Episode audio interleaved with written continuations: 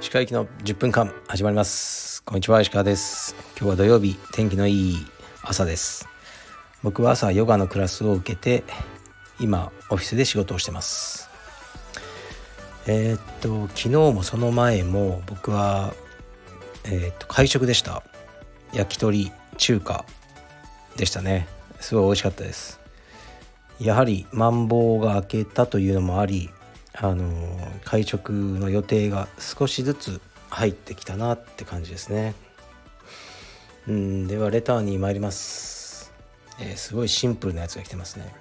こんにちは。暖かくなりましたが普段昼寝はされていますか？はいありがとうございます。うんなんだろうこの質問は。昼寝は僕は一切しないです。なんか眠くならないですね。でうん。なしないですねとにかく。それしか言いようがないです。すいません。昼寝ねまあなんかしないですね。広げようがないですね話が。で次のレターがうーんあのカルビディウム疲労の橋本智之選手がなんか目の整形をしたらしいですね。一重を二重にした。その辺のことを書いてるんですけどいろいろ。あんまりね僕人の容姿こうどうこう言いたくないのであのちょっと読まないことにします。はい。まあ自分の顔なんでね、自分のお金で整形していろいろ変えていくのはいい、いいんじゃないですかね。それで幸せになれば。それぐらいしか思わないですかね。えー、っと、レターなくなっちゃったんで、うん、フリートークに行こうかなと思いますね。で、一つ本の紹介をしようというのがありまして、えっとね、あの著者がヒロ中島さんっていう人でタイトルが「ハワイプチ富豪の成功法則」っていう本なんですね。まあ、プチ富豪小さな富豪になるための成功法則って本ででもそういう本いっぱいあるじゃないですか成功本どうやったらお金を作るか。で、まあ、この本なんで紹介したいかというと僕がもう10年近くなるのかな？78年かな？ハワイに行ったんですね。でハワイのあの最初ワイキキにいたのかな？でそこから飛行機でマウイ島に多分1時間とか1時間半とかなんですかね？それ近いんですけどもっともしかしたら短いかも。忘れちゃったんですけど国内線で移動する時にあの飛行機で僕の隣に座った男性がいたんですね。でもう地元の方って感じで日本人なんですけどえー、っともう B さんともう T シャツ短パンであの手ぶらなんですよね飛行機だけど。もう荷物なし。という方で。で話しかけてみたんですね「あこんにちは。手ぶらいいですね」みたいな。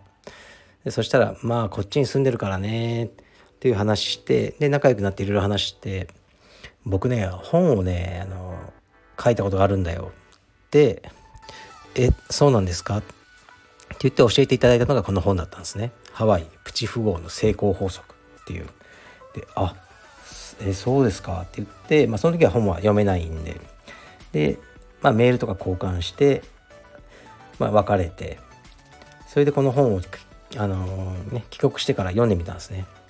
だからまあ実際の人に会ったっていうのでやっぱり面白いですよねこういろいろ浮かんできてもしヒロさんに会ってなかったらまあ、どう思ったかよくわからないですけど、まあ、僕は面白いなと思ってあの読んだんですね。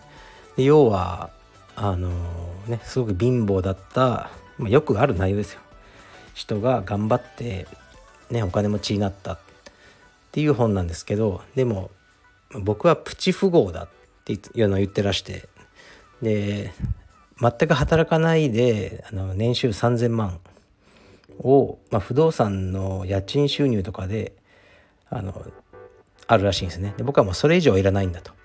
だから周りにはもっとね数億円稼いでる人もいっぱいいるけどもう僕はハワイで、ね、あの暮らしてでサーフィンをやるためにウィンドサーフィンかな。もうそれをやりたいがためだけにあのこの生活を選んで37歳で、ね、もうリタイアしたっていう人なんですよね。ずっとサーフィンだけをし続ける方法はないかって考え続けてでえー、っとね、このいろんな、まあ、商売やってっていう本なんですけど結構ね面白くて。でその中であのまあおっしゃってることが4つの自由っていうのが僕は欲しかったと。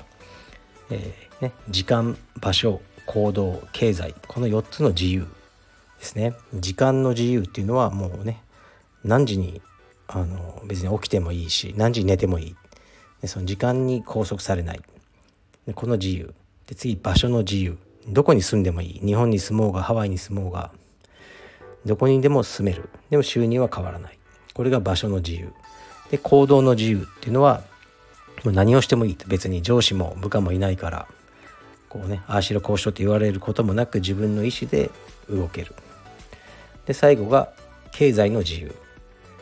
まあお金がなくてねこれが買えないあれが買えないってことがないように、まあ、もちろん限度はあるんですけど大抵のものは買える自由この4つをあのねあの何て言うんですかね獲得するためのあの本どうやったらっていう感じですね。で僕もすごくこの部分には共感すると言いますかこの4つの自由を得るために僕も仕事をしてる気はしますね。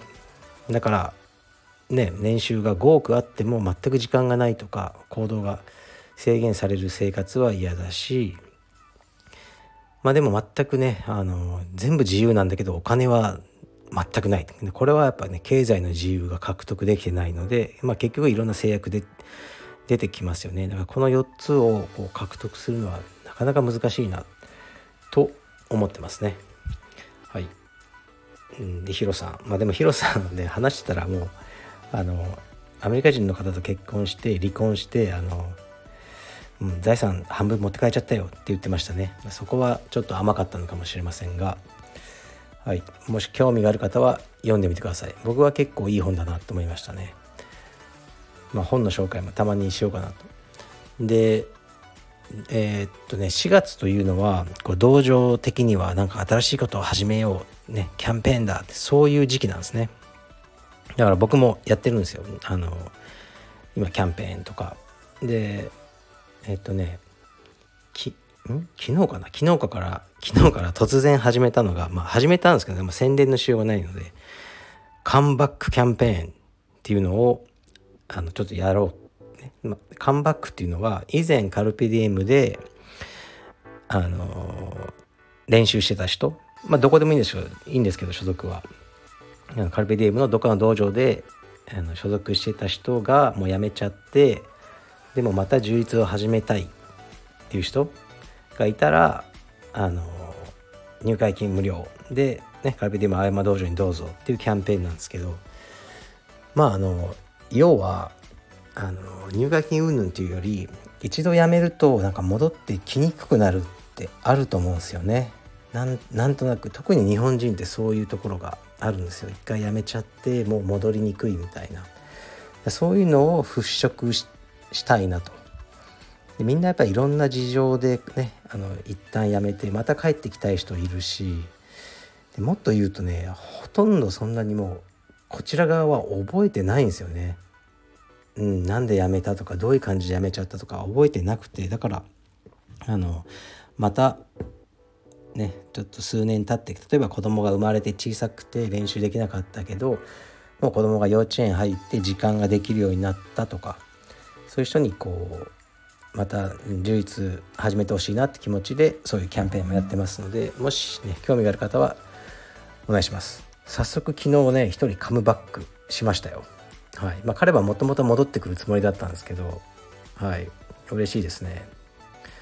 でオンラインストアあるじゃないですか。僕がやってる。今あれもねセールやってるんですけどこれも宣伝です。明日までよろしくお願いします。購入者情報っていうのをちょっと見てたんですね。そうすると「ん?」っていう名前があってこの名前見見覚えがあるなっていう。でメールしてみたんですよね。でそしたらやっぱり彼で。でもうね78年は会ってないのかなと思うんですけどあの若い子でうちで練習してたんですよ。ですごい強くて。でも突然ね突然辞めちゃってあの来なかったんですけど結構僕彼のこと好きで。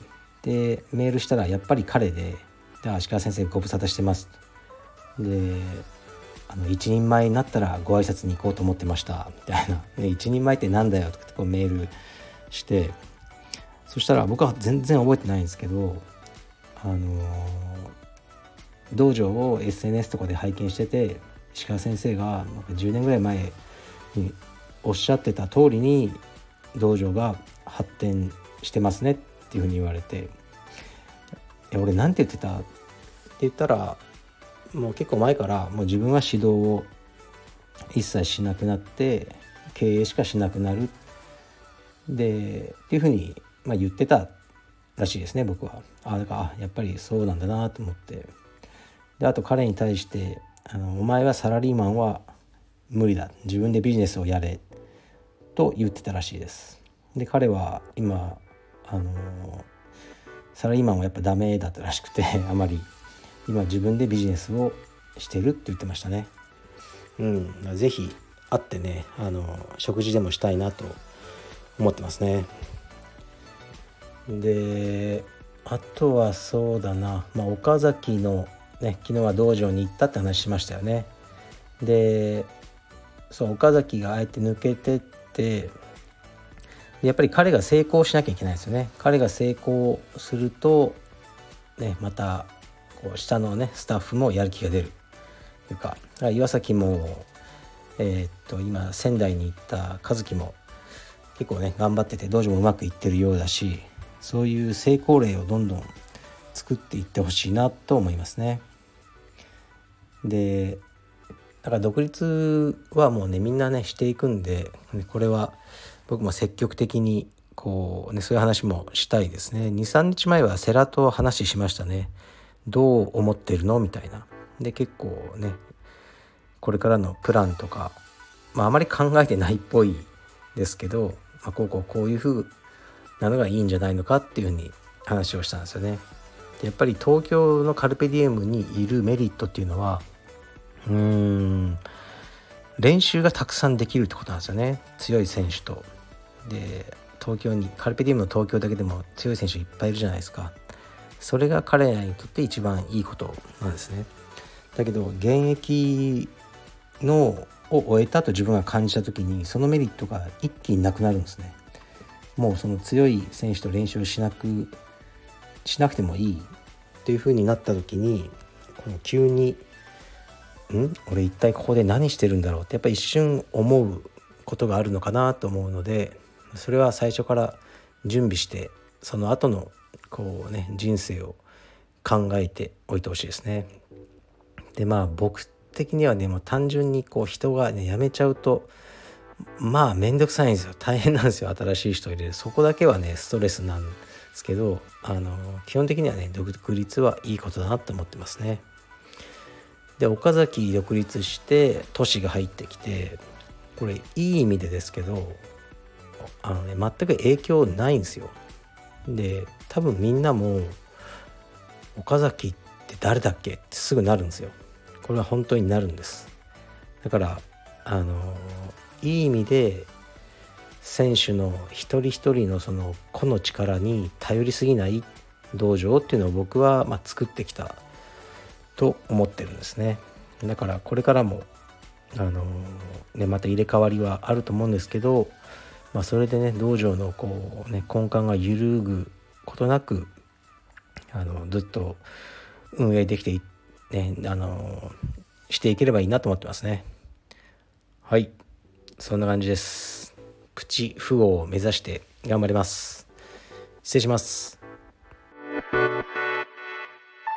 Thank you.